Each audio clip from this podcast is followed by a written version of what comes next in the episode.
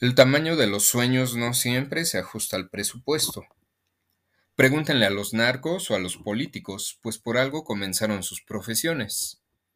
Pero en este episodio no hablaré ni de narcos ni de políticos, sino de una serie titulada Las viudas de los jueves, una serie mexicana de la autora argentina Claudia Piñeiro. Aclaro, la novela no la he leído jamás y apenas sé de su existencia gracias a esta nueva serie mexicana de Netflix, la cual consta de seis capítulos y que he de presumir vi en un par de sentadas. Comenzaré con los detalles técnicos, un guion bien escrito, un formato que no toca la palabra telenovela y en cambio se mete totalmente en el formato de serie. Actuaciones bien ejecutadas, en el papel principal de Mavi está una imponente Cassandra Changuerotti, quien lleva el hilo de la historia con voz en on dentro de varias escenas. Actúa también Omar Chaparro, actor que por primera vez, tengo que decir, hace un muy buen trabajo en el papel del petulante rico al mero estilo de Palazuelos. En mi opinión es notorio que basó su personaje, llamado Tano, en el odiado Palazuelos. Irene Azuela, una cuarentona que denota no solo pezones firmes, parados e imponentes, sino también gran capacidad histriónica actoral. Pero más que hablar de detalles técnicos, quiero entrar en harina con el tema sobre el contenido de la historia en la cual la representación es más importante que la presencia, pues a los personajes de esta historia les duele más lo que vean los demás que lo que saben ellos mismos. Y mientras el vecino de enfrente no encuentre el punto débil ni la realidad y todos aquellos ajenos a su propia casa solo vean el bolso Gucci, la cartera Louis Vuitton o las llaves del último modelo Audi, lo demás no importa, ni siquiera si dentro de sus cuatro paredes la angustia es cruda e impone. Algún día saldremos con las cuentas, piensan las familias habitantes del, del exclusivo y prestigioso Club Las Cascadas. Pero no solo está presente en esta historia la real falta de dinero, aunque en la apariencia todo sea opulencia. También es notorio el engaño entre parejas, mejor conocido como infidelidad, la falta de atención dentro de la más primitiva institución que lleva por nombre familia, el desamor que provoca el vivir años en pareja o la huevonada actitud de un esposo que se vuelve pasivo ante su esposa y quien por consecuencia tiene que llevar los gastos de la casa junto con los huevos del hogar.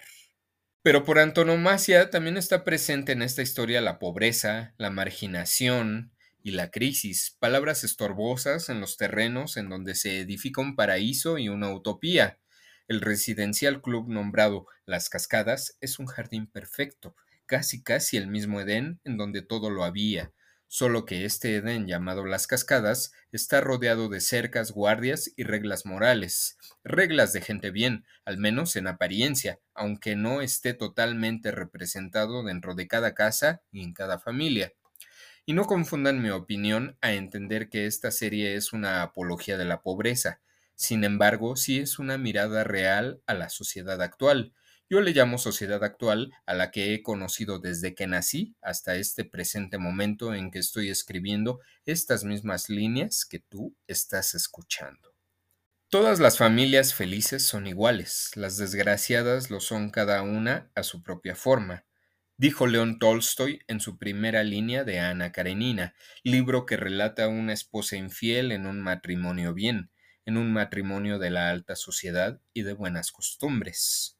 No hay que ser genio para saber que esta frase tendrá vigencia lo mismo hoy que dentro de 200 años, que hace 200 años. Y por favor, no me malentiendan y piensen que estoy hablando mal de la mujer en la familia. En realidad, estoy hablando mal de todos los integrantes de la familia, un asco de sociedad. Y la familia, repito, es la institución más primitiva que ha existido. Me causó retumbo al corazón ver tan linda representación de la sensación chocante con la apariencia, en donde los personajes lo tienen todo pero no tienen absolutamente nada. Debería decir, en donde los personajes lo tienen todo pero también tienen absolutamente nada. Y en donde la apariencia cobra la realidad y termina convirtiéndose en papel masticado y arrugado, y la realidad y la presencia forman nexos más reales con los personajes. Al final de esta serie la realidad se hace presente y la apariencia muere. Los escándalos enturbian la reputación de cualquier familia. Ven a una ambulancia, ven a una patrulla y todo el mundo tiene preguntas, aunque ni la propia familia tenga las respuestas. Ven, de nuevo en esta frase dentro de esta serie, está primero la representación que la presencia.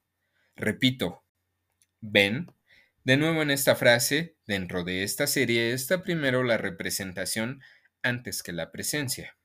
Para un hombre de verdad, las oportunidades se esconden detrás de una dificultad, dice Tano, uno de los esposos pudientes y miembros del Club de las Cascadas. Sin embargo, solo dice esta frase para afuera y no para sí mismo. Como les dije, representación antes que presencia. Muchas gracias por escucharme, Arte y Psicología, WhatsApp 771 35 65 300, Facebook, Twitter, Instagram eh, pues de nuevo, esta serie me sorprendió mucho, es mexicana, tiene formato de serie y no de telenovela. No es mi serie favorita ni mucho menos, sin embargo me parece una muy buena serie y me invita tremendamente a leer el libro. Muchas gracias por escucharme y hasta la próxima semana.